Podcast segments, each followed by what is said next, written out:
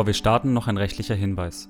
Die in diesem Interview enthaltenen Informationen können die Beratung durch einen Arzt nicht ersetzen. Sie sind keine medizinischen Anweisungen. Die Inhalte dienen der Vermittlung von Wissen und sind nicht mit der individuellen Betreuung beim Sprechstundenbesuch zu vergleichen. Die Umsetzung der hier gegebenen Empfehlungen sollte deshalb immer mit einem qualifizierten Therapeuten abgesprochen werden. Das Befolgen der Empfehlungen erfolgt auf eigene Gefahr und in eigener Verantwortung.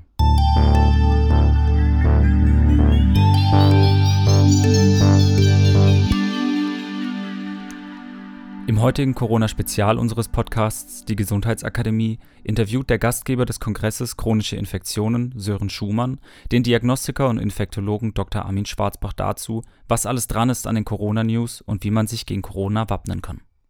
Ab dem 3. April startet unser Immunabwehrkongress. Erfahre alles darüber, wie man seine eigene Immunabwehr stärken kann, welche Mittel wir dazu daheim haben und lasse dich von Experten beraten. Die Anmeldung gibt es kostenlos auf www.gesundheitsakademie.info. Okay, gut. Also wir sind live. Ähm, wer sind wir? Das ist einmal Dr. Ursula Erhorn, Integrativmedizinerin aus Berlin. Hallo Ursula, schön, dass du dabei bist. Hallo Sören. Und ja, ich bin auch dabei. Ähm, wir sprechen heute über das Thema, ja, was quasi in aller Munde ist, Coronavirus. Und doch nicht, aber fast. ähm, und ja, wir sprechen darüber, wie ist der aktuelle Stand und ja, was ist jetzt wirklich wichtig? Wie können wir uns schützen? Was sind so die wichtigsten Mittel? Ähm, vielleicht auch noch so eine ja, generelle Einschätzung des Ganzen. Und ja, dazu habe ich mir Dr. Ursula Erhorn hier mit an Bord geholt. Einer deiner Schwer, Schwer, äh, Schwerpunkte sind ja auch Viren. Vielleicht kannst du auch noch ein bisschen mehr so über deine Arbeit ähm, erzählen, dass die Leute, also einige werden dich schon kennen, du warst ja schon bei anderen Kongressen dabei, aber ähm, vielleicht kannst du noch ein bisschen über deine Person erzählen, dass die Leute auch noch wissen, ja, mit wem wir es hier so zu tun haben. Ja, ja, wo fängt man da am besten an? Eigentlich ging es durch das ganze Studium so, dass ich den Dingen immer unglaublich auf den Grund gehen wollte und so ergab sich dann immer wieder neue Fragen, wie das dann so ist im Leben und dann kommt irgendwann so vor, als ich mein Examen gemacht habe, da gab es eigentlich fast nur die klassische Homöopathie und ein paar Naturheilverfahren, das was so bekannt war. Und ähm, damit habe ich angefangen und dann kam peu à peu alles dazu. Dann mhm. kam irgendwann auch ein Zustand, wo ich selber mal in einem Burnout war und dann einfach verstanden habe, wie wichtig die ganzen Mikronährstoffe sind. Also vieles davon habe ich eigentlich äh, dann gelernt, als ich das Studium schon rum hatte. Okay. Und, also du hast viele Sachen, äh, die du heute als ja für sehr wichtig erachtest, ähm, hast du jetzt nicht im klassischen Medizinstudium ähm, gelernt. Naja, das Wichtigste, eigentlich lernt man so in den ersten vier Semestern. Ich habe auch noch mein altes Buch hier irgendwo eines meiner Lieblingsbücher, sogar noch von meinem Cousin geerbt. Das ist das Vedi-Skript äh, Physiologische Chemie. Da stehen eigentlich die ganzen, die ganzen äh, Stoffwechselwege drin. Und das mhm. ist was, was früher fand ich Chemie jetzt nicht so toll. Ja. Und das war Leistungskurs, aber ähm, ja, da findet man auch die logischen Zusammenhänge. Und dann sage ich auch immer, für bestimmte Dinge brauche ich keine Studien. Ich mache ja auch keine Studie, äh, ob 1 und 1 immer gleich 2 ist. Also mhm. wenn ich einen logischen Zusammenhang von chemischen Substanzen habe, sprich, man ist nicht, nicht chemisch im Sinne von synthetisch, sondern einfach von biochemischen Substanzen. Und wenn ich A plus B dann zusammentue, passiert das und das. Und ja, das ist auch hier, das, das Plakat ist auch nur ein Ausschnitt. Und da habe ich alles, was B-Vitamine sind, zum Beispiel gelb gemacht, und das blau sind Magnesium und Zink und um auch Patienten so zu erklären, wie logisch das alles ist, sodass mhm. sie dann auch selber eine Stimme in die Hand bekommen. Das fasziniert mich. Also eigentlich immer wieder logische Zusammenhänge aufzudecken. Mhm. Und ähm, ja, darüber werden wir heute auch noch ein bisschen genauer sprechen. Vielleicht zum Beispiel auch so über Zink, Vitamin C, Vitamin D zum Beispiel, die ähm, sehr, sind in der aktuellen Zeit ja wichtiger denn je, auch wenn man in den Mainstream-Medien nicht unbedingt, ähm, sage ich mal, davon erfährt. Ähm, aber da können wir noch mal später ein bisschen genauer drüber sprechen. Genau, noch kurz zum Organisatorischen. Wir werden das Ganze wieder so aufbauen. Erstmal werde ich der Ursula ein paar allgemeine Fragen stellen rund mhm. ums Thema Coronavirus. Und ihr könnt in der Zeit schon ja, eure Fragen in die Kommentare, also unter dieses Video schreiben und wir werden später noch darauf eingehen. Also ungefähr 50-50 die Aufteilung und äh, wir werden dann nachher auch auf eure Fragen eingehen. Ich sehe schon, es sind schon einige interessante Fragen reingekommen. Mhm. Äh, wir haben auch Leute quasi aus ganz Europa, aus der Schweiz, aus Schweden. Ähm, schreiben hier die Leute. Und ähm, ja, gut. Ja, vielleicht nochmal kurz, kurz und knapp als Einstieg. Ähm, wir haben jetzt schon, ja, das Ganze geht jetzt schon ein paar, paar Wochen. Ähm, ja, ist es quasi omnipräsent. Vielleicht kannst du noch mal kurz und knapp zusammenfassen, was jetzt problematisch ist beim Coronavirus, beziehungsweise warum das Virus so gefährlich ist oder ob es so gefährlich ist. Und ähm, ja, vielleicht kannst du mal kurz darauf eingehen, so als Einstieg. Ja, dass dem Coronavirus wird die Eigenschaft zugeschrieben, dass es sich sehr schnell verbreiten will. Mhm.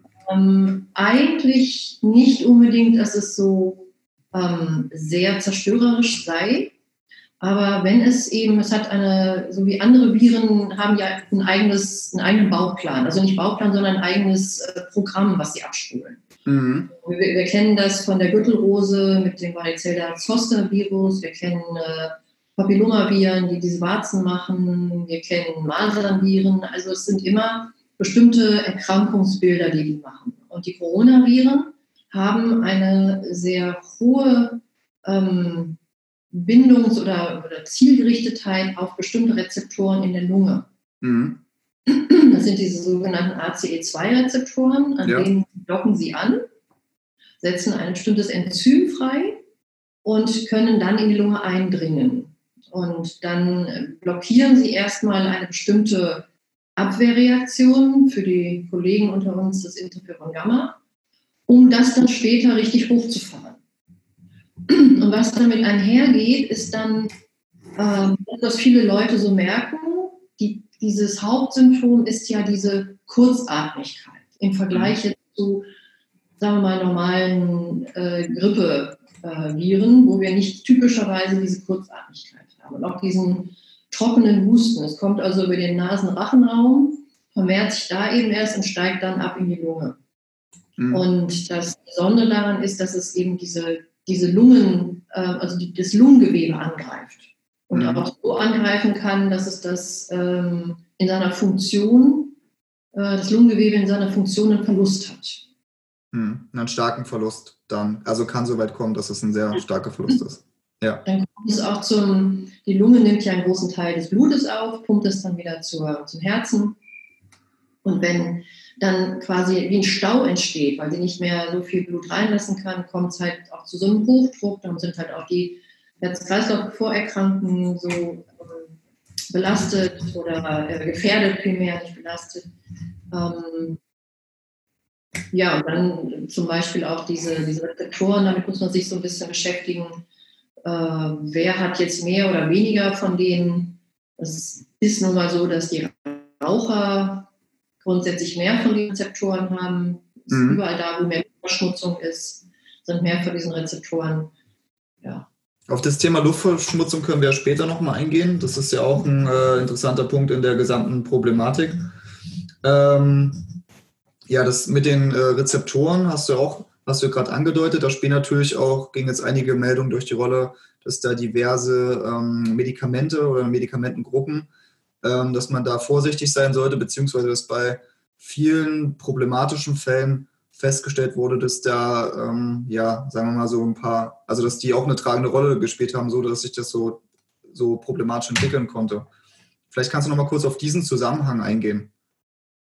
Ja, es gibt ja bestimmte Medikamente, die den Blutdruck eigentlich senken. Das, über, das sind sogenannte ACE-Hämmer und die mhm. Patienten, die diese Medikamente nehmen, entwickeln, quasi als, als Ausgleich dazu eben mehr davon.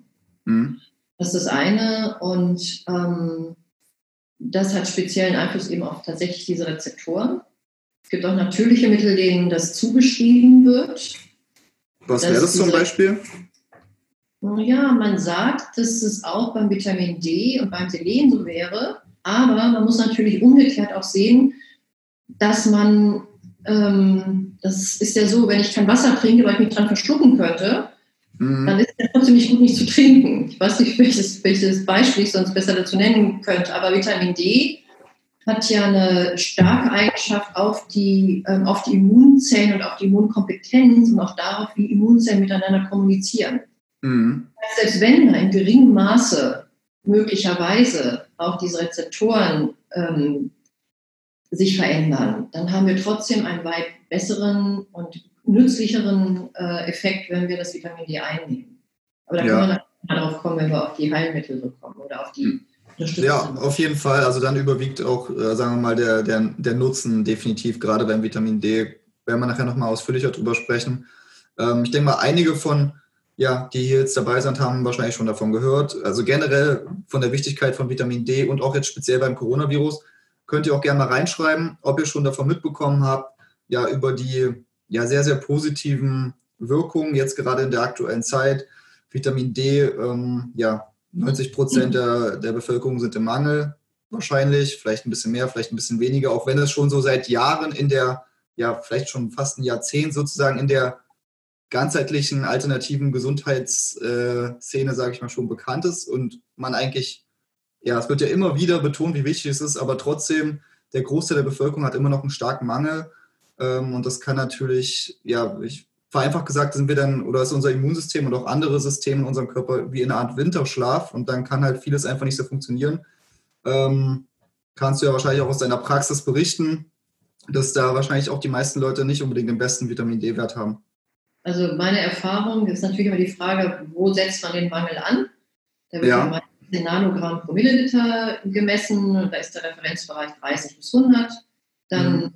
Äh, gibt es Labore, die weisen den mit 20 bis 100 aus. Und ich sage immer zu meinen Patienten, mit einem Wert von 30, dann sind sie eher so der Fußballspieler, der auf der Ersatzbank sitzt, weil der muss nicht unbedingt eingewechselt werden. Mhm. Und wenn sie einen Wert haben wie, ähm, naja, ein bisschen höher, vielleicht 40, 50, dann sind sie links außen. Und wenn sie Mittelstürmer sein wollen, sagen Sie mal, wenn Sie das sein wollen, dann zielen Sie wirklich einen Wert von, von 70, 80 an. Mhm. Und natürlich wollen die Leute aus dem Vollen schöpfen und natürlich will das keiner dran geben. Und die Erfahrung ist tatsächlich, dass ich wirklich messe bei allen Patienten den Vitamin D-Spiegel, es sei denn, sie nehmen schon was ein und kennen sich damit schon aus, dann kann ich das auch sparen. Mhm. Ähm, und also ich habe Werte, wo ich manchmal denke, das ist ja schon, das ist schon an der spontanen Knochenbruchgrenze. Mhm. Schon erschreckend. So eine Zahl, sag mal, kannst du eine Zahl in den Raum werfen, so was du. 90 Prozent der Patienten haben Mangel. Okay. Mangel heißt unter 20 oder unter 30? Sozusagen. Unter 30. Unter 30. Meistens sind sie um die 20 und ähm, sagen wir mal, bei 14 hatte ich einen, der hat dann sich nur den Fuß vertreten und hat sich schon den Fuß gebrochen. Mhm. Bei 8 oder 6,5 bis 8 hatte ich äh, Patienten, die haben dann, saßen vor mir und man, ich bin jetzt nicht so immer ernst und mache mal meine Sache irgendwas, aber ich konnte dem kein Lächeln entlocken.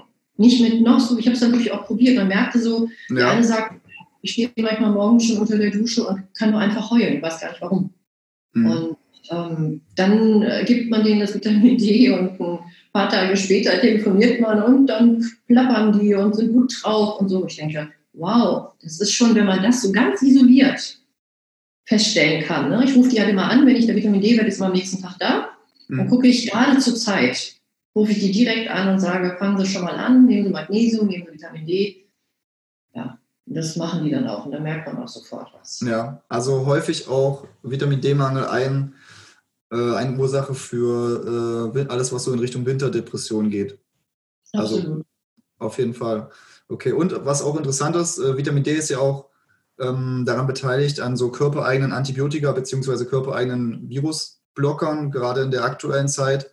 Ähm, ja, auch ein Fakt, den man jetzt äh, nicht vernachlässigen sollte, sage ich mal. Ja, sehr richtig. Genau. Ähm, über mhm. Vitamin D können wir nachher nochmal ausführlicher sprechen.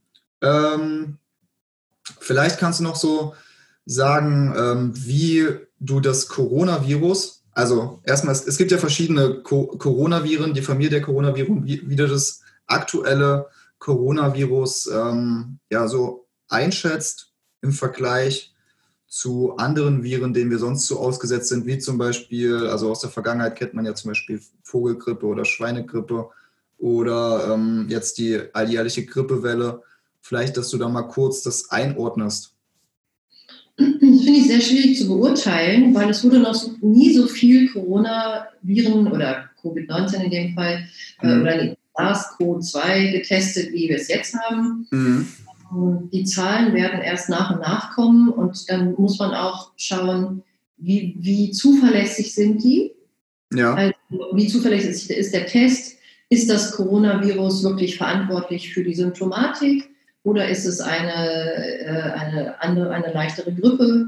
Und ähm, wie ich vorhin schon sagte, die unterschiedlichen Viren haben halt eine unterschiedliche Neigung an bestimmte ähm, Organe zu gehen. Und ähm, wir werden diese Zahlen erst retrospektiv wirklich vernünftig auswerten können. Mhm. Wir haben, glaube ich, also als die, als ich habe dann immer so ein Paper erstellt, wo ich meine Patienten informiert habe, wo ich alles zusammengesucht habe. Und dann sagte meine Tochter so zu mir, sagte, Mama, im Januar, als wir auf der Messe gearbeitet haben, hatten wir doch alle so komische Symptome. Kannst du dich erinnern? Mhm. Und ich glaube, dass das Virus eben auch schon äh, viel länger unterwegs ist. Und wie, also das heißt auch 80 Prozent er, er, erholen sich komplett. Viele merken es auch gar nicht. So, und jetzt gibt es auf der einen Seite die ganzen Zahlen, die man sich angucken muss, und auf der anderen Seite die Co-Infektionen oder die Co-Erkrankungen, mhm. die Zuverlässigkeit des Tests. Das ist alles unklar. Mhm. Und ich kenne also meine beiden Brüder haben es gehabt. Der eine kam aus Italien, aus dem Skiurlaub. Und obwohl er Sportler ist, hatte er dann eben wirklich diese Kurzatmigkeit und hatte Kopfschmerzen und das war alles. Und mein älterer Bruder hat mich, der lebt in Bremen, der in München, der rief mich an und sagte, also jetzt merke ich einfach plötzlich beim Gassi gehen mit dem Hund, dass ich so kurzatmig bin. Ansonsten geht es mir ganz gut. Mhm. Diese Kurzatmigkeit ist, äh, glaube ich, so ein, so ein, typisches Symptom, wenn es dann die Lunge befällt. Und mhm. ob das dann weitergeht oder ob das nur bei bestimmten Menschen weitergeht, bei wem es weitergeht, sind es, man untersucht ja jetzt auch nicht, ob die alle Vitamin D-Mangel haben, bei denen es besonders schlimm ist. Oder ob die, mhm. ähm, was weiß ich, was alles noch nicht in Ordnung ist. Das äh, ist ja alles noch ganz, ganz vage. Nur wir wissen eben von, von äh, ich weiß eben von Berichten von Freunden, die mir auch viele Videos schicken und Infos schicken und Links schicken und berichten. Da war noch jetzt bislang noch keiner dabei, den es irgendwie schwer getroffen hätte. Mhm. Das waren wahrscheinlich aber auch häufig Leute, die einfach, sagen wir mal, ein starkes Immunsystem haben, die sich gesund ernähren, die ähm, ja, Nährstoffspeicher aufgefüllt haben, Vitamin, einen guten Vitamin D-Spiegel haben und so weiter. Also also, oder? Was, wie schätzt du diese Leute ein, die das einfach, sagen wir mal, unbeschadet ja, überstehen? Also ich hatte ähm, schon mal erwähnt, dass ich auch mit äh, Joachim Mutter telefoniert habe, der nun wirklich schwere Patienten hat, schwerkranke, chronisch kranke Patienten. Und er sagte, dass da auch welche dabei gewesen sind, die wirklich definitiv positiv getestet waren mhm. und die natürlich schon begleitet hat und die da wirklich gut durchgekommen sind zu anderen Familienmitgliedern, die noch nicht so viel gemacht haben. Also äh, natürlich bewege ich mich in meinem Umfeld, ich kann dann immer nicht weggucken. Ne? Also wenn ich Freunde, die sind natürlich alle auf dem, werden darüber informiert, dass man bestimmte Mikronährstoffe nehmen muss oder dass sie eben die Erfahrung machen, dass ich einfach empfehle. Also bin ich schon, bewege ich mich schon im anderen Umfeld. Und auch eine befreundete HNO-Ärztin aus Berlin, die sagte, sie hat auch die gleiche Erfahrung gemacht, ähm, dass die ähm, bestimmte Patienten, also bestimmte Symptome waren das. Ja, jedenfalls sagte die, dass sie denen jetzt ganz andere Sachen gab aus ihrem Repertoire, als ich das immer so mache. Die hat dann noch bestimmte Phytowirkstoffe und andere so Lieblingsmittel, aber mhm sie sagte auch, eigentlich ähm, kommen die Leute ganz gut damit durch. Also mhm. bislang. Ja, okay. Ähm, also das Ganze ist auf jeden Fall ernst zu nehmen, aber Absolut. wenn man, wenn man, sagen wir mal, gut, ja, sagen wir mal, ein starkes Immunsystem hat, sagen wir mal, gut im Saft steht, dann kann das bei einem selber sozusagen recht, also entweder man merkt, man kann gar keine Symptome bekommen, selbst wenn man infiziert ist, oder man kann diese Symptome bekommen, aber ist dann, ja, es wird sich dann nicht so negativ entwickeln und man ist dann auch, ja, nach ein paar, nach einer gewissen Zeit wieder symptomfrei, aber man kann natürlich trotzdem noch ansteckend sein für andere, die vielleicht ein schwaches Immunsystem haben, die einer Risikogruppe zugehören und bei denen kann es dann problematisch werden. Was wären so die Risikogruppen zum Beispiel? Ja, das sind eben die Herz-Kreislauf-Erkrankungen. Mhm. Durch diese, diese Veränderung der, äh, der Last auf das Herz ähm, und auch weil Herz-Kreislauf-Erkrankungen immer mit chronischer Entzündung einhergehen. Ähm, es sind alle mit Lungen, mit vorgeschädigter Lunge. Mhm. Ähm, alte Menschen natürlich, weil je älter man wird, umso mehr Fehler passieren bei der Erneuerung der Zellen, das ist klar. Ähm, deswegen sind die auch eher gefährdet. Ähm, ja, wenn es insbesondere Lunge und Herz-Kreislauf-Erkrankungen. Und natürlich klar, die chronisch Erkrankten, jetzt Krebspatienten ist auch klar. Also der erste Tote da in Schleswig-Holstein war ein Patient auf einer Palliativstation, also auf einer Station, wo man dann bleibt, wenn man nichts mehr tun kann. Und der hat also Krebs und wurde dann irgendwann auch auf äh, das Covid-19 getestet und ähm, ja, und nachdem er verstorben war, hat man auch nochmal getestet und war positiv. Aber ob man jetzt sagen kann, dass er daran gestorben ist, das wird sich eben das alles zeigen. Und auch meine, mein Umfeld, das ist nicht repräsentativ.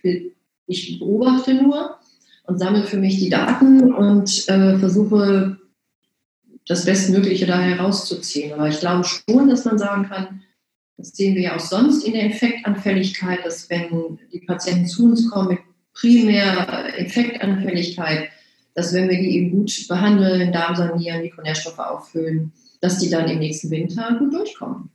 Mhm. Okay. Ich erwarten, dass sie das auch besser wegstecken. Ja, okay.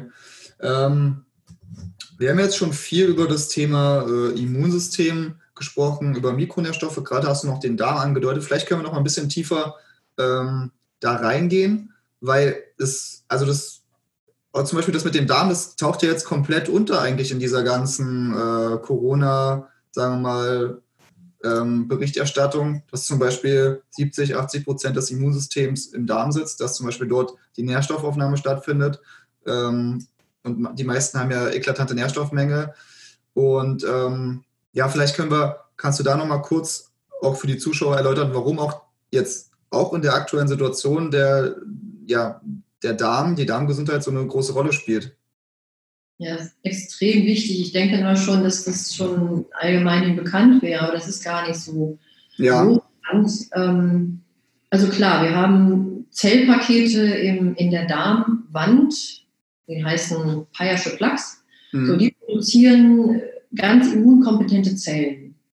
Wenn wir jetzt eine entzündete Darmschleimhaut haben, dann funktioniert das da natürlich auch nicht so gut. Oder wenn sie so entzündet ist, dass quasi Substanzen, die nicht ordentlich verdaut sind, durch die Darmschleimhautbarriere durchrutschen an Stellen, wo es quasi entzündlich aufgelockert ist, mhm. dann bekommen die quasi nicht den Marker, dass sie nützlich sind und dass das Immunsystem sie nicht äh, bekämpfen soll, weil irgendwas geht ja immer, muss ja durch die Darmschleimhaut durchgehen, nur eben, dann geht es Zellen durch und das Immunsystem stürzt sich darauf und mhm. ist dann einfach abgelenkt. Und ähm, wir machen auch bei jedem Patienten eine Darmflora-Analyse und es ist ganz selten, dass die wirklich richtig gut wäre. Und es geht auch immer einher mit der Allgemeinsymptomatik. Jeder mit einer Allergie, mit Hauterkrankungen, hat primär auch im Darm Probleme oder es sind vielleicht auch noch zusätzlich Schwermetalle, aber das ist auch mhm. Schwermetalle, wenn Darm entgiftet werden und so weiter.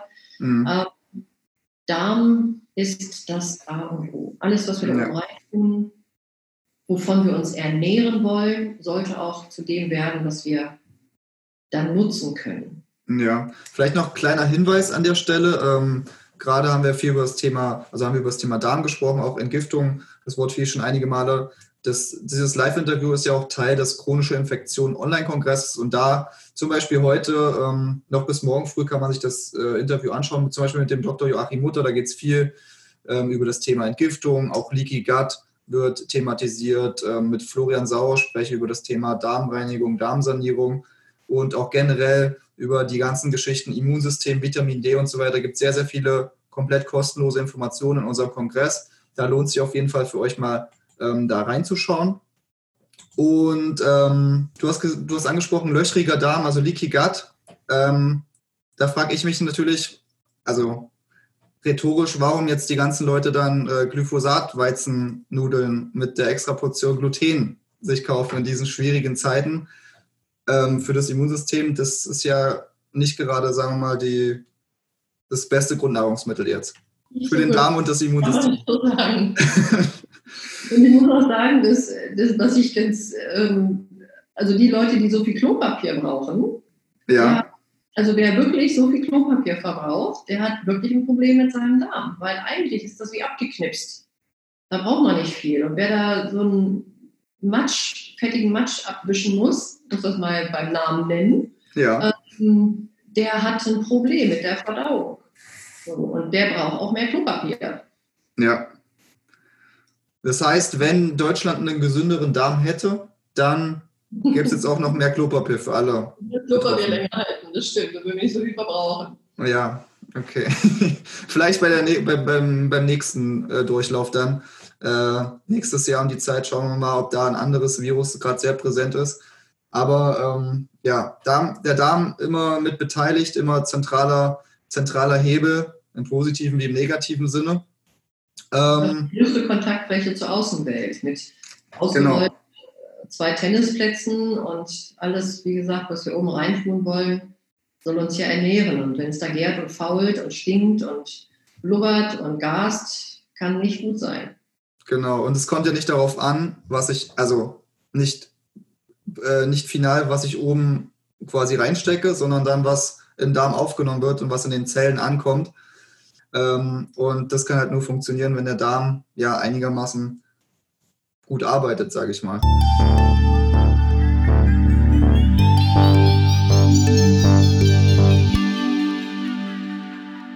Ab dem 3. April startet unser Immunabwehrkongress. Erfahre alles darüber, wie man seine eigene Immunabwehr stärken kann, welche Mittel wir dazu daheim haben und lasse dich von Experten beraten. Die Anmeldung gibt es kostenlos auf www.gesundheitsakademie.info.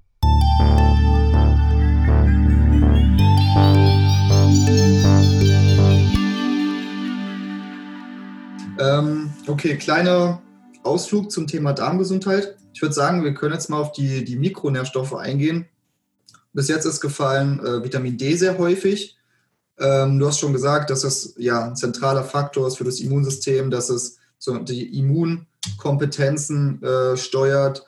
Ähm, ja, vielleicht kannst du auch noch mal in der aktuellen Phase sagen, warum Vitamin D so wichtig ähm, Bereich hast du ja schon, hast du schon gesagt, du empfehlst schon so 70, 80 ähm, Nanogramm pro Milliliter.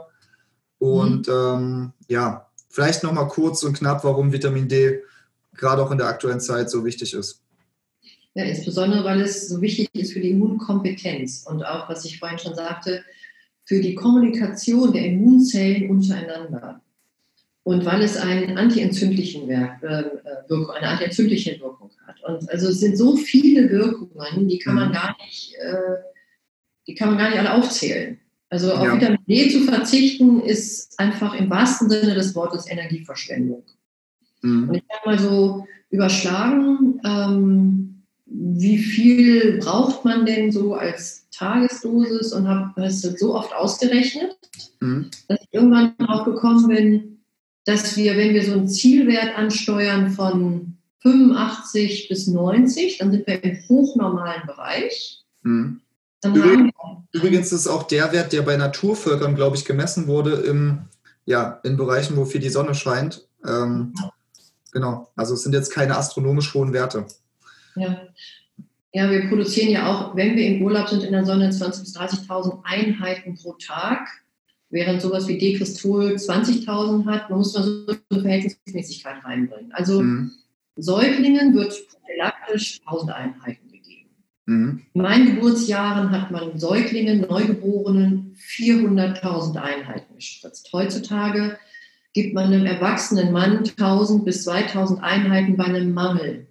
Oder Dekristol mit 20.000 einmal pro Woche, wenn er im Mangel ist. Mhm. Das ist meist zu wenig. Man muss dazu ja. auch sagen, das finde ich, wenn man lange nichts gemacht hat und fährt dann den Vitamin D-Spiegel ganz schnell hoch, auch zurückhaltend sein. Aber nochmal zurück zu der, zu der Dosierung, bis man auf so einem Wert von ja, 85 bis 90 ist, dann wäre das ein Tagesbedarf. Ich nehme das Gewicht, meinetwegen jemand wiegt 70 Kilo, zwei Nullen dran sind 7000 Einheiten. Das wäre der Tagesbedarf für einen Zielwert von ja, 85 bis knapp unter 90. Das kommt ganz gut hin. Mhm, okay. Und man hat auch Studien gemacht, in denen man 10.000 Einheiten ein halbes Jahr gegeben hat und es hatte keine nachteiligen Folgen.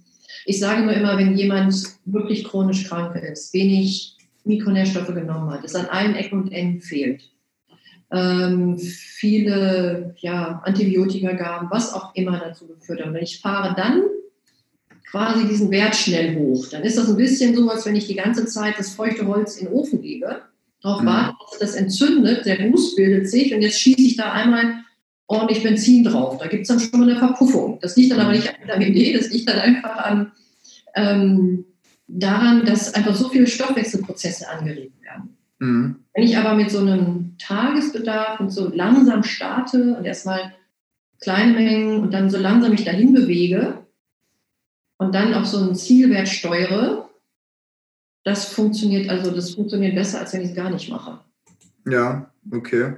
Und ähm, natürlich auch die, also wir haben ja, du hast gerade schon äh, Magnesium, hast du vorhin, glaube ich, angesprochen. Es gibt ja. natürlich noch einige sagen wir mal, Mikronährstoffe, die da auch wichtig sind für den Vitamin D-Stoffwechsel, wie zum Beispiel Magnesium, ähm, Vitamin K2, Vitamin A, Zink zum Beispiel, Bohr wird auch dazu gezählt. Und ähm, ja, das wird auch, also wird auch häufig von Leuten vergessen, die dann sagen, ja, ich habe jetzt Vitamin D genommen, vielleicht auch hochdosiert, ähm, aber ich habe jetzt keine Effekte gespürt. Das, was du gerade gesagt hast, ich denke, ich finde das Bild mit dem äh, ja, nassen Holz und dem Benzin ähm, trifft es ganz gut auf den Punkt. Mhm.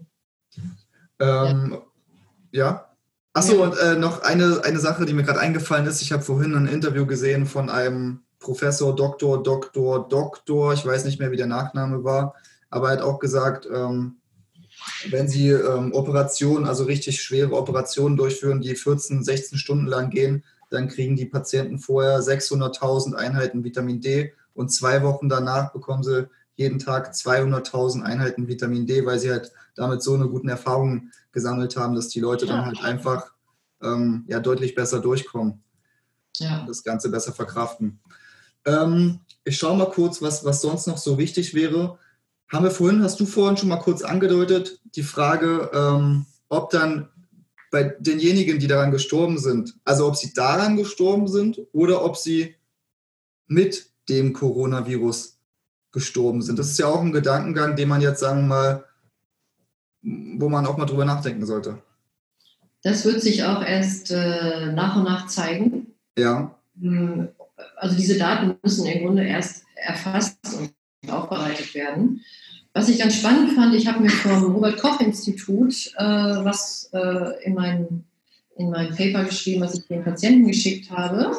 Und da steht zum ähm,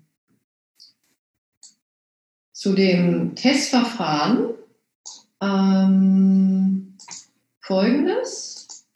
Und zwar ein, also PCR ist ja dieses Verfahren, mit dem das äh, Coronavirus nachgewiesen wird. Mhm. Und das Robert Koch Institut sagt, ein negatives PCR-Ergebnis schließt die Möglichkeit einer Infektion mit SARS-CoV-2 nicht aus.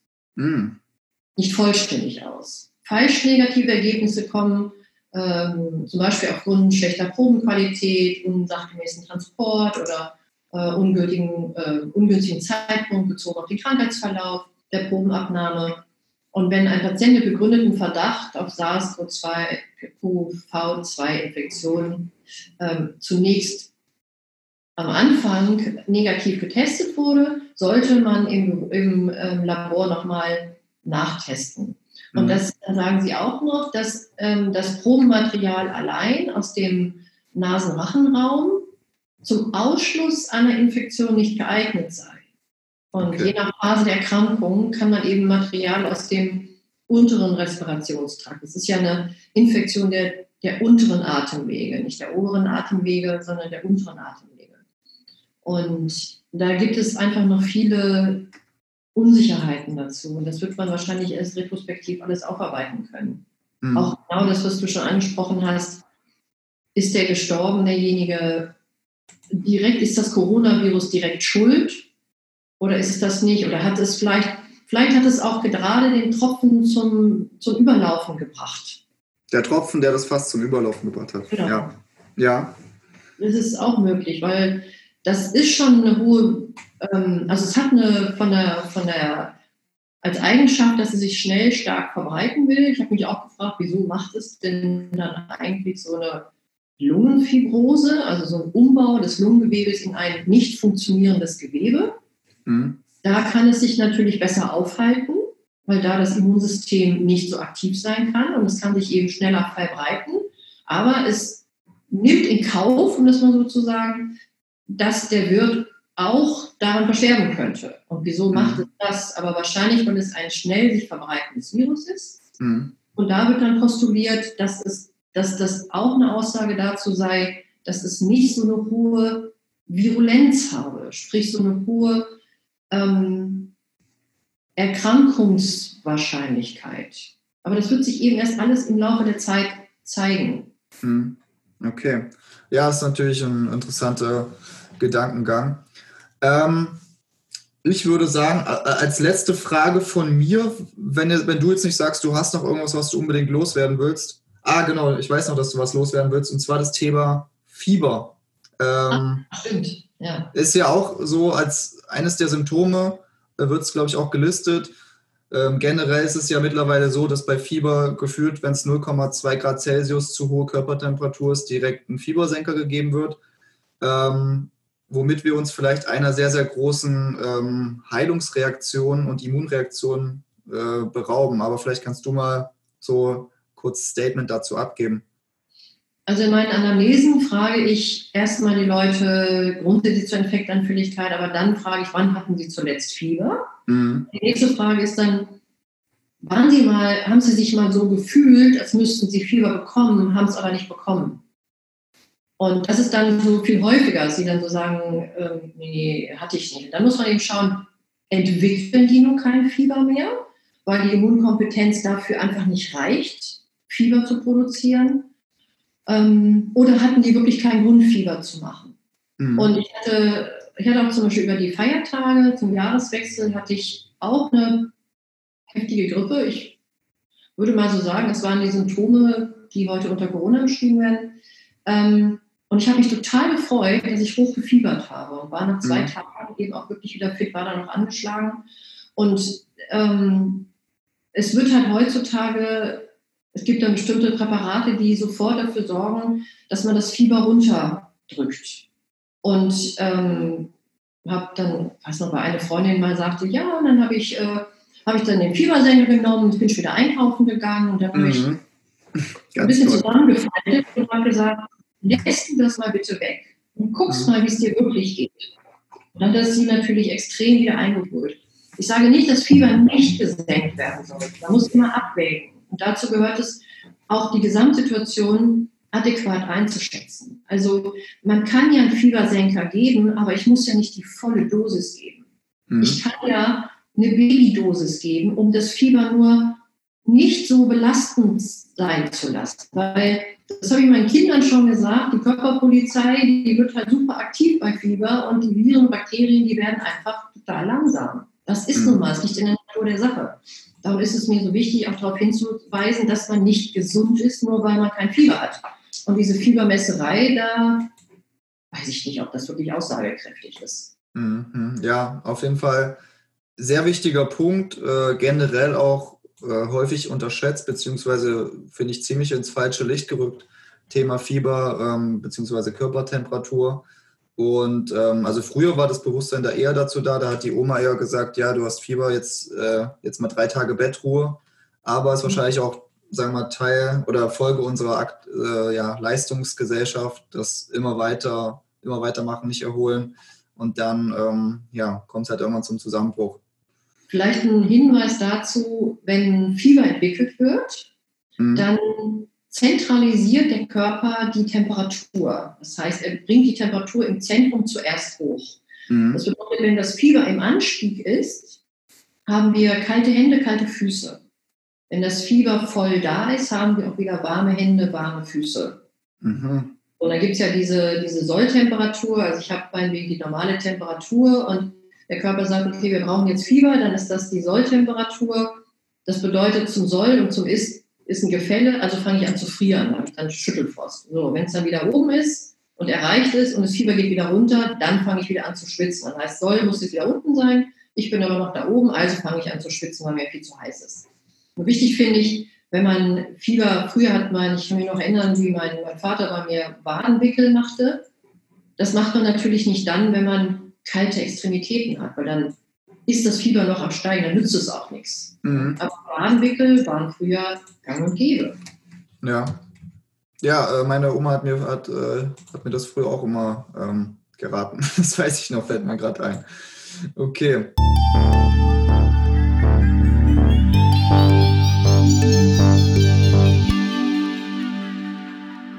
Ab dem 3. April startet unser Immunabwehrkongress. Erfahre alles darüber, wie man seine eigene Immunabwehr stärken kann, welche Mittel wir dazu daheim haben und lasse dich von Experten beraten.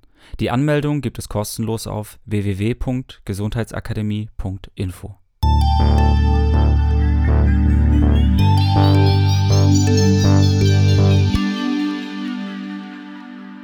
Jetzt äh, gehen wir zur, also jetzt gehen wir auf eure Fragen ein. Ich gehe einfach mal von oben nach unten durch. Ähm, wie, ja, wie viel Vitamin D kann man nehmen, ohne dass man den Wert weiß? 3000. Ja, das hast, da haben wir ja vorhin schon äh, drüber gesprochen. Also, wenn man vorher nie Vitamin D genommen hat, dann kann man eigentlich schon davon ausgehen, dass der Wert jetzt nicht besonders hoch ist. So 10, 20 Nanogramm ungefähr. Und ähm, ja, wie, wie würdest du dann, also empfiehlst du es nur mit Labor zu machen oder wie ist so dein, deine Ansicht? Naja, ich, ich messe den schon eigentlich mit Labor. Da weiß ich, woran ich bin. Ja. Und der Wert ist auch innerhalb eines Tages da. Wir haben auch einen Schnelltest hier, wo man sofort den zuverlässig testen kann. Aber wenn man Vitamin D auffüllt äh, mit den Werten, die ich vorhin gesagt habe, also das war ja das mit dem, ähm, ich nehme meine, meine, meine Kilogramm und hänge zwei Nullen dran, heißt bei bei 65 Kilo, 6500 Einheiten pro Tag, dann bin ich bei meinem Tagesbedarf für einen hochnormalen Wert. Mhm. Es gibt natürlich auch Patienten mit einer Vitamin D-Rezeptorstörung. Ähm, das ja. ist auch ein anderes Thema. Oder sie nehmen das und es geht ihnen nicht so gut dabei. Dann sage ich, dann wieder runterfahren. Man weiß dann vielleicht auch nicht genau, woran es liegt. Werden Entgiftungskapazitäten freigesetzt. Ganz, ganz wichtig. Im Grunde sage ich meinen Patienten auch, wenn ich den Vitamin D empfehle, auch sofort ähm, das äh, Magnesium mhm. in hohen Mengen. Ja. Ich muss zugeben, dass ich wenig, also erfreulich sagen kann, dass es über die Haut wirklich ausreichend aufgenommen wird. Mhm. Das, was wir ähm, im Labor testen, in der Vollblut-Mineralstoffanalyse, ist ja auch nur ein Teil davon. Und selbst mit großen Magnesiumbädern, ich bestelle mir das eimerweise und bade da drin und trotzdem, ich weiß halt, dass ich einen sehr, sehr hohen Magnesiumverbrauch habe. Mhm. Und dass die Böden sehr leer sind an Magnesium. Hat ja über also 80, 90 Prozent abgenommen in den letzten 50 oder 100 Jahren. Ja, man ja. muss gucken, welches Präparat man nimmt, dass man äh, möglichst ohne großartige Zusatzstoffe, ja. da gibt es unterschiedliche Formen. Also das am besten verträgliche allgemein ist das Magnesium Bisglycinat, das ist an Glycin gebunden, das ist mhm. Aminosäure, dadurch kommt es gut an das Magnesium-Orotat, die Orotate sowieso, auch für andere Mineralstoffe gilt das, die werden sehr gut aufgenommen. Und dann gibt es eben äh, noch ganz andere Formen, das Treonat und so weiter, Malat. Aber das Chlorid macht häufig Durchfall. Mm, das schmeckt auch nicht so lecker. Na gut, also wenn man äh, Kapsel merkt man ja nicht so, aber ja. Also ich gebe mal Magnesiumchlorid, wenn jemand Verstopfung hat und sage, ja. aber täglich eine Messerspitze, dann läuft das auch. Ähm, ja, aber wenn man Durchfall kriegt, dann ist es definitiv nicht das Passende. Da muss man schon ein bisschen rumprobieren. Und dann gibt es Menschen, die haben per se einen hohen Verbrauch. Das heißt, wenn ich schon Krämpfe kriege, dann habe ich definitiv schon richtig großen Mangel. Und ich mhm. brauche, um Vitamin D vernünftig aufzunehmen, brauche ich unbedingt Magnesium. Mhm. Auch natürlich K2, aber heute kriegt man ja im Grunde genommen, hat sich das ja überall rumgesprochen, dass K2 mit drin sein soll, das K2 in der Alttransform. Das muss man ja. sich einfach merken. Also MK7, M, äh, Vitamin K2, MK7. Genau, K2 ja. ist MK7 und auch da gibt es wieder eine CIS-Form und eine Alttransform. Mhm. Nur merken, K2, Altrans, das sind halt die, die, die, halt, die, die wissen auch, was sie da geben und das sollte man dazugeben. Ähm, ja. ja. Okay, und, und noch noch wichtiger Punkt, äh, würde ich sagen, Vitamin D, äh, nicht Vitamin D, sondern Magnesium über den Tag verteilt eher zu nehmen, ja. statt die komplette Dosis auf einmal, weil immer nur ein gewisser Teil aufgenommen werden kann, beziehungsweise wenn es zu viel auf einmal ist, dann kann es halt zu Durchfall, Durchfall und so weiter führen. So nach dem Sport oder abends zur Nacht und äh, meinetwegen auch morgens direkt nach dem Aufstehen. Also dass man immer versucht, das irgendwie zwischen den Mahlzeiten einzubauen, nicht möglichst zu den Mahlzeiten, weil Magnesium ja auch basisch macht und damit auch Magensäure äh, neutralisiert. Und das wollen wir ja nicht zu den Mahlzeiten. Wir wollen ja die Magensäure, dass sie eben vernünftig wirkt, dass sie auch die Keime im Magen abtötet, mhm. dass sie vernünftig vorverdaut und das nicht mit Magnesium unbedingt zum Essen wieder aufheben. Ja, auch ein sehr interessantes Thema, Thema Magensäure. Ähm, wird ja auch häufig im falschen Licht dargestellt. Die meisten haben ja eher eine zu schwache Magensäure als eine zu starke ähm, oder als eine, sagen wir mal, opti eine optimale. Ähm, aber dazu gibt es auch in unserem Kongress ähm, ein paar ja, Interviews, die das thematisieren. Okay, ich gehe mal weiter durch die Fragen. Ähm, ich glaube, also ich glaube, wir sollten uns noch ein bisschen mehr bündeln bei den Antworten, damit wir halt äh, auf alles eingehen können. Natürlich war, ist das alles wichtig, was du gesagt hast, aber vielleicht schaffen wir es noch ein bisschen ähm, ja, kürzer und bündiger. Ähm, die Karin schreibt noch, die, ihre ganze Familie, da ist der Spiegel bei 60, das ist auf jeden Fall schon mal super. Das findet man wahrscheinlich in Deutschland selten. Ähm, bloß auch immer an die Einheit denken. Also es, es, gibt auch eine andere Einheit, ich weiß jetzt nicht aus dem Kopf, aber da ist der Umrechnungsfaktor 2,5. Ich weiß jetzt nicht, wie die. Nanomol pro Liter ist das. Genau, also da muss man auch aufpassen, weil sonst sagt, ich hatte jetzt zum Beispiel wieder jemanden im Coaching, der hat mir gesagt, ja, ich habe einen Wert von 50. Ich gefragt, welche Einheit? Und dann war das die Nanomol pro Liter Einheit. Dann muss man halt noch ja, ähm, durch, durch 2,5 rechnen und dann hat man den, sagen wir, den, den Wert von der richtigen Einheit. Genau, interessante Frage. Wie lange soll man äh, die, Vitamin, die ähm, also Vitamin D-Einnahme absetzen, bevor man den Test macht? Bevor man es testet? Wenn jetzt schon jemand nimmt und vielleicht aber wenig genommen hat und der äh, möchte den, seinen aktuellen Spiegel wissen. Ja, ich sage den Leuten immer so, so eine Woche.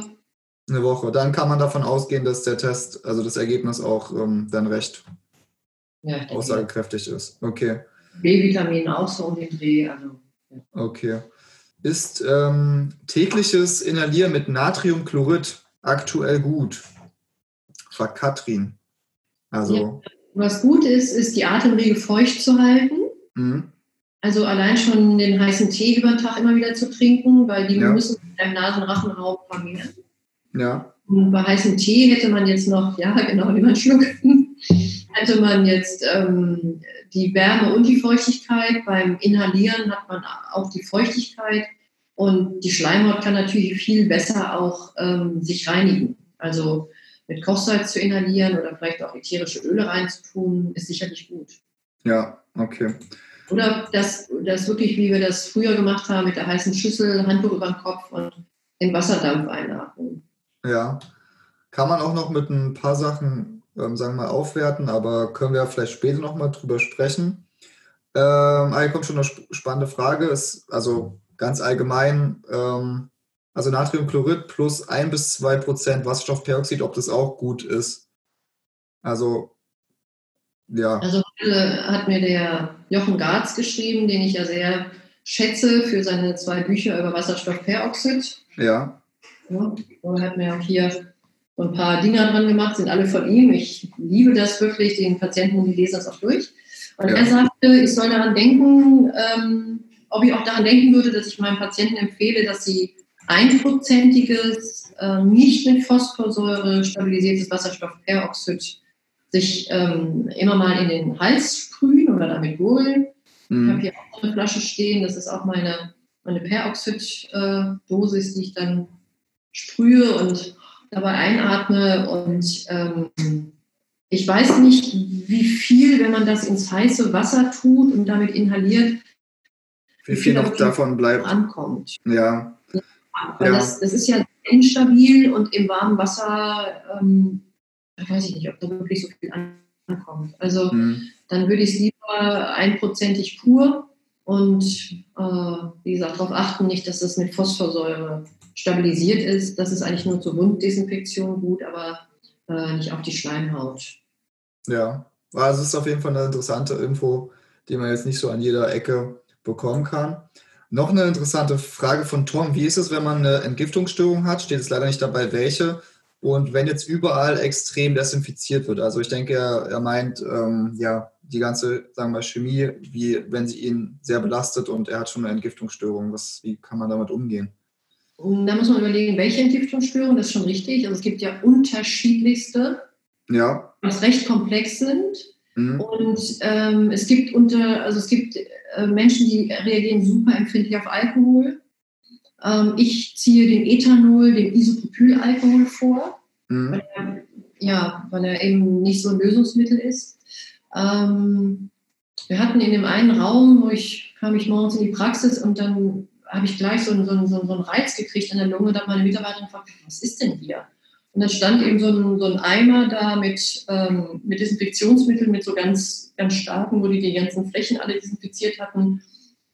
Das kennen die Leute auch. Die haben das dann auch, wenn sie in eine Parfümerie gehen oder in einen Billigladen für Kleidung und wieder alle besprüht sind mit Pestiziden oder so. Sicherlich ist es nicht gut, äh, zu viel davon einzuatmen. Das muss man ja aber auch nicht. Ne? Also wenn ich das Infektionsmittel auf die Hand tue, kann ich das ja auch bisschen von mir weg verreiben mhm. und 20 Sekunden, besser 30 Sekunden Hände waschen mit Seife ist ohnehin äh, sehr wirksam, weil es ist ja so ein behülltes Virus und diese Hülle ist total instabil, äh, wenn sie mit Seife in Kontakt kommt. Mhm. Also Seife per se ist auch schon ein, ein gutes Desinfektionsmittel. Ja, also das wirklich darauf achten, immer schön die, die Hände waschen, lang genug. 20, 30 Sekunden können verdammt lang sein, muss ich immer feststellen, wenn ich mitzähle. Also lieber ein paar Sekunden zu lang als zu kurz. Ähm, und dabei einen, und nicht ins Gesicht fassen und so weiter, da ist das schon mal, da ist man schon mal gut dabei. Und dann ähm, die Hände wieder, damit nicht diese ganze rissig werden. Also ich merke das auch schon durch diese ja, Hände. Wir haben jede Türklinken machen wir zwischendurch. Also ja. der ganzen Desinfiziererei. Ja. Ähm, dann fragt die Gabi, wie kann man dann die Infektanfälligkeit gut behandeln? Da weiß ich jetzt nicht, ob sie es allgemein meint oder jetzt ähm, speziell auf das Coronavirus. Also darüber haben wir jetzt schon viel gesprochen. Vitamin D, ähm, natürlich spielt die Ernährung eine riesige mhm. Rolle. Thema Darmgesundheit, Vitamin C, auch hochdosiert jetzt gerade beim Coronavirus ist es nochmal, hat's noch, wurde es nochmal, äh, hat es nochmal eine neue Wichtigkeit oder kam die Wichtigkeit nochmal? Intravenös machen wir es eben auch. Also genau. Intravenös äh, wir kennen das von der, von, den, von der Grippewelle, dass wir da ähm, gute Erfolge damit haben, weil da wird ja über die Vene, über direkt ins Blut, das so hoch angeflutet, das schafft man ja gar nicht, das mit einer Einnahme zu machen. Also mhm. da gibt es unterschiedliche Spekulationen, wie hoch die Kapazität ist, das über den Darm einzunehmen. Mhm. Ich habe auch was gelesen, dass man überladen soll, aber dann hat man auf der anderen Seite wieder den Durchfall, da muss man auch mhm. gucken. Mhm. Oder wir haben dann vielleicht jemand, der äh, keine Nierenfunktion hat, der sollte auch nicht so viel, äh, zu viel Vitamin C dann zu sich nehmen. Aber mhm. grundsätzlich ähm, senkt ähm, das auch Entzündung und ähm, wirkt auch, und da gibt es genug Studien dazu. Ja. Die Studien gegen Viren und Bakterien. Ja, auf jeden Fall. Und trotzdem, wenn man jetzt keine Infusion zur Verfügung hat, dann ist es auf jeden ja, Fall gut, man, man nimmt es ein. Ja. Okay. Und dann möglichst ein reines. Ja, genau. So, so mit allen möglichen Zusatzstoffen, ähm, möglichst, ich kann ja ganz einfach die Ascorbinsäure als Pulver äh, in der Apotheke kaufen und dann empfehle ich den Patienten immer so, so vier Gramm in Liter Wasser aufzulösen und das in kleinen mhm. Schlucken über den Tag verteilt zu trinken. Mhm. Äh, ganz, also zumindest in dem Bereich, wo es noch gut aufgenommen wird. Und wenn sie Durchfall bekommen, müssen sie das Pulver reduzieren, weil das ist jetzt nicht die bessere Alternative. Haben. Würdest du empfehlen, um die Bioverfügbarkeit noch zu steigern, jetzt, ähm, sagen wir mal, noch natürliches Vitamin C dazu zu geben, wie zum Beispiel, was weiß ich, Zitronensaft oder ähm, häufig gibt es ja auch Präparate mit so noch Bioflavonoiden drin. Wie, wie schätzt du das ein? Und auch als nächstes noch, in den Infusionen ist das reine äh, Ascorbinsäure? Ja, das kommt okay. auch an, wir haben unterschiedliche Firmen. Wir haben jetzt natürlich uns total versorgt mit unterschiedlichen mit unterschiedlicher Herkunft. Ich weiß auch von, äh, von äh, Kollegen, der sagt, das ist völlig egal, was man gibt, aber naja, gut, beim Vitamin C, je natürlicher das ist, umso mehr Lichtquantenabsorptionsspektrum hat das noch. Also es ist nochmal was mhm. anderes. Mhm. Auch wenn ich eine Orange esse, wo vielleicht nur 300 Milligramm Vitamin C drin ist und ich nehme das Vitamin C so pur als Pulver, dann hat man auch festgestellt, dass es dann über die Orange viel besser aufgenommen wird, weil die ganzen Kofaktoren, Klar, die ja. die Pflanze hervorbringt und wie sie dafür sorgt, dass es eben auch im Körper ankommt, das ist ja so hochkomplex, das hat ja noch keiner, da kann ja keiner komplett entschlüsseln und dann in ein Pulver verpacken. Mhm. Und gute Nachricht, es gibt sogar, also jetzt, wo, wo ich einkaufen war, gab es immer äh, noch ganz gutes äh, Gemüse-Obstangebot. Äh, die Nudelregale waren immer leer, aber also an Orangen hat es jetzt nie irgendwo gemangelt oder Zitronen oder Brokkoli oder Blumenkohl oder Grünkohl. Also ähm, da gibt es auf jeden Fall noch einige Möglichkeiten, was man auch über die Ernährung machen kann. Ähm, kann ein Arzt feststellen, ob man an Corona, Corona erkrankt war, ähm, können, können mit einer Untersuchung Antikörper festgestellt werden. Ähm, genau, also ob man erkrankt war, fragt Mel habe ich noch nicht gesehen, dass, äh, also ich höre mir ja viel an, aber ja. so wie es heißt, hat man noch keine Antikörper, keine Antikörpertests. Ja. Also, ähm, was man eher testet, ist dann äh, im Nachgang nochmal testet, ob es jetzt noch positiv ist. Die Frage ist auch offen, wie lange hinterlässt es eine Immunität? Der Professor Drosten malt ja auch Szenarien, dass sich dann das nochmal in Wellen verläuft, immer neue Wellen kämen. Ja. Das sind alles offene Fragen. Das wissen wir alles noch gar nicht. Ähm, jetzt eine ganz, ganz wichtige Frage. Phil fragt, hat Frau Ursula Erhorn ein Buch geschrieben? ich weiß nicht, wenn ich das noch machen soll. Das denke ich manchmal. Ähm, würde mir Spaß machen. Und ich habe zwischendurch schon so gedacht, das ist auch irgendwie gerade so eine ganz komische, auch ruhigere Zeit mitunter. Ne? Weil man geht einfach nicht raus. Man, man liest ganz viel und ähm, ja, vielleicht sollte ich es irgendwann mal machen. Ja, also ich würde es definitiv befürworten. Könnt ihr auch mal reinschreiben, ob ihr auch dafür seid, dass äh, die Ursula ein äh, Buch, ihr, ihr, Wissen in ein Buch packt und ihre ganzen Erfahrungen. Ähm, Sieglinde fragt noch, ob es förderlich ist, Lindenblütentee zu trinken. Ist ja bei Grippe toll. Ja. Ähm, Lindenblütentee wird, wird definitiv auch äh, empfohlen. Interessant fand ich auch äh, Weidenrindentee, aber der hat wieder so eine aspirinartige Wirkung. Das mhm. ist dann nicht so gut. Aber Lindenblütentee wird sehr empfohlen, Propolis wird empfohlen, Cystus wird empfohlen. Also es sind ja alles so verschiedene Phytowirkstoffe und dann haben wir auch wieder den Tee, die warme Flüssigkeit, das Benetzen der, der, der Schleimhaut. Auf jeden Fall. ja. Okay, noch was Interessantes ähm, kann sie wahrscheinlich jetzt nicht so direkt die Antwort drauf geben, ganz kurz und knapp. Aber Melanie fragt laut oder sagt, laut Professor Dr. Spitz gibt es keine Rezeptorstörung, also bei Vitamin D. Was ist jetzt richtig? Vielleicht, also es gibt auf jeden Fall Leute, bei denen es sehr, sehr schwierig ist, äh, ja, den Vitamin D-Spiegel hochzubekommen. Gerade auch zum Beispiel, wenn sie chronische Infektionen haben, wie zum Beispiel mit EBV oder so. Das habe ich schon von vielen Leuten gehört, dass es für sie sehr schwierig ist, wenn sie über, über 2.000, 3.000 internationale Einheiten nehmen, dass sie dann ja, komische Symptome bekommen. Vielleicht noch mal kurz eine Antwort von dir dazu.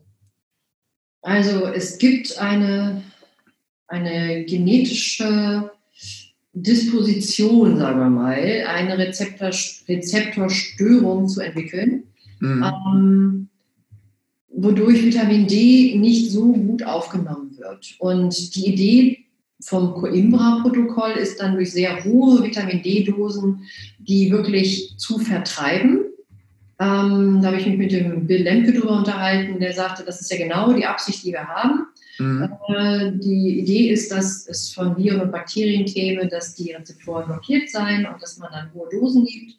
Mhm. Ähm, es gibt aber, wenn wir einerseits eine Vitamin D-Rezeptorstörung haben, dann haben wir häufig damit Gesellschaft, per Gesellschaft auch andere genetische Varianten, also auch von Entgiftungsstörungen.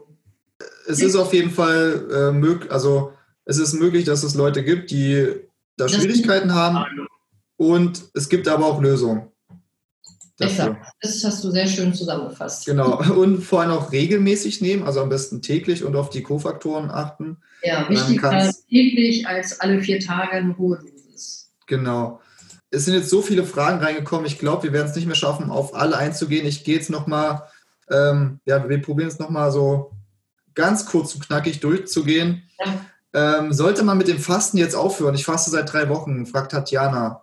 Natürlich Nee, ja. also ich meine, äh, wenn sie damit gut klarkommt, äh, nicht jeder kommt mit Fasten klar. Fasten ja. bedeutet, dass man den Darm, äh, den Darm entlastet und dann fängt der Körper an mehr zu entgiften. Wenn sie das jetzt schon seit drei Wochen macht und gut verträgt, dann ist es kein Grund, jetzt speziell zu sagen, jetzt muss ich unbedingt aufhören. Die Frage ist auch, ob sie zusätzlich noch Mikronährstoffe einnimmt oder nicht. Mhm. Aber äh, es ist halt eine, eine große Entlastung des Immunsystems, weil das muss sich nicht mit dem Fremdkörper Nahrung die ganze Zeit auseinandersetzen Mhm. Und, äh, ja, also der Punkt mit den äh, Mikronährstoffen finde ich auf jeden Fall wichtig, weil wenn man jetzt nur, also nur Wasser oder Tee trinkt, dann kann es schon irgendwann knapp werden. Wenn es jetzt, wenn sie jetzt frisch gepresste Obst, Gemüse, grüne Säfte zu sich nimmt, dann vielleicht noch ein bisschen Vitamin D und so weiter dann und sich gut damit fühlt, vor allem dann. Ähm, genau. Ja. Ich sage mal, schreiten wir zum Äußersten und fragen den Patienten selbst. Okay. ähm, Okay, überlegt ein potenzielles Coronavirus auf einem Stück Seife. Für, also wenn man sich quasi, wenn jemand sich dort auf die Seife drauf fässt und man wäscht sich danach mit der Seife die Hände. Naja, gibt es mit Sicherheit keine Studie dazu, aber wenn man davon ausgeht, dass diese behüllten Viren eben äh, der Seife nicht trotzen können, sondern schon überempfohlen wird, 20 bis 30 Sekunden Hände zu waschen, dann mhm. ist es eigentlich so, dass ich mal davon ausgehen würde, dass das Virus das dann nicht so klasse findet. Mhm, okay. Auf Oberflächen gehen die Meinungen auch mal auseinander, ob es jetzt hält oder nicht. Früher hatten wir Messing-Türgriffe. Messing, auf Messing halten sich zum Beispiel Bakterien ganz schlecht, aber andere Flächen, ja, das muss doch erstmal alles untersucht werden. Aber auf Seife, das halte ich für ziemlich unwahrscheinlich. Wir sind jetzt eigentlich auch schon am Ende der Zeit angekommen, deswegen ähm, ja, bedanke ich mich auf jeden Fall für, dein, ja, für deine Teilnahme, für, deine, für dein ganzes Wissen, deine ganzen Erfahrungen, die du mit uns geteilt hast. Und ähm, vielleicht kannst du noch mal so ein kleines Schlusswort ähm, zu der aktuellen Situation ähm, ja, mit uns teilen. Weiß ich gar nicht recht, was ich dazu sagen soll. also. Habe ich dich jetzt überfallen? Ja, mir fällt immer was ein. Aber also ich denke, wir, wir für uns Ganzheitsmediziner ist es schon immer wichtig gewesen, den Darm zu sanieren, Zink, Vitamin D und das alles zu geben. Und die Kollegen, wie gesagt, mit denen ich telefoniere und spreche und die von ihren Patienten berichten, machen gute Erfahrungen und nicht eben die super schlechten Erfahrungen. Und ich glaube, es ist einfach an der Zeit, auch ähm, darüber wieder sehr bewusst zu werden und immer mhm. darüber nachzudenken, was wir da oben reintun, muss einmal durch den Körper verwurstet werden. Da kann im wahrsten Sinne des Wortes nichts Gutes bei rauskommen. Und eine gesunde Ernährung und frische Luft und äh, Sozialhygiene hat uns allen schon immer gut getan. Und ähm, ja. Also auf jeden Fall auch eine große Chance für einen Wandel. Ja. ja, es ist auch eine Chance für einen Wandel, das stimmt. Auf jeden Fall, weil jetzt natürlich auch einige sagen wir mal, Probleme noch äh, deutlicher werden in verschiedensten Bereichen. Ja, wirklich ganz, ganz drastisch, dramatisch, traurig, ähm, fatal, also ganz viele, also überwiegend wirklich auch sehr, sehr traurige Schicksale und äh, Unternehmer, die, Kleinunternehmer, die ähm, Schwierigkeiten bekommen oder ja, das ist schon, ja. schon sehr, sehr, macht einen schon sehr betroffen. Auf jeden Fall, ja. Ähm, okay, also ich würde sagen, wir sind durch. Vielen Dank nochmal ähm, zum wiederholten Male. Auch danke an die Zuschauer für eure toll, toll, tolle Interaktion, für die tollen Fragen. Waren echt sehr interessante Fragen dabei. Und ähm, ja, dann würde ich mich verabschieden. Hat mir super viel Spaß gemacht und äh, war auch sehr, sehr wichtig, dass wir das hier machen konnten an dieser Stelle. Vielen, vielen Dank, Ursula, dass du dabei warst, dass du dich bereit erklärt hast. Das ist auch nicht selbstverständlich Bei dir äh, glüht ja auch der Draht und äh, die Praxis läuft nebenher noch. Und, das berechenbar. Ja. Mal mehr, mal weniger. Alle, die kommen sollten, kommen nicht und die, die nicht kommen sollten, die kommen. Und ich weiß überhaupt nicht, woran ich bin. Okay, gut. Also, ciao und äh, dann schlaf gut. Bleibt gesund. Vielen Dank. Dieser Podcast ist eine Produktion von Gesundheitsakademie Benedens Goldau Goldau Seelhaus GbR in Kooperation mit Beben Berlin. Ab dem 3. April startet unser Immunabwehrkongress. Erfahre alles darüber, wie man seine eigene Immunabwehr stärken kann, welche Mittel wir dazu daheim haben und lasse dich von Experten beraten. Die Anmeldung gibt es kostenlos auf www.gesundheitsakademie.info.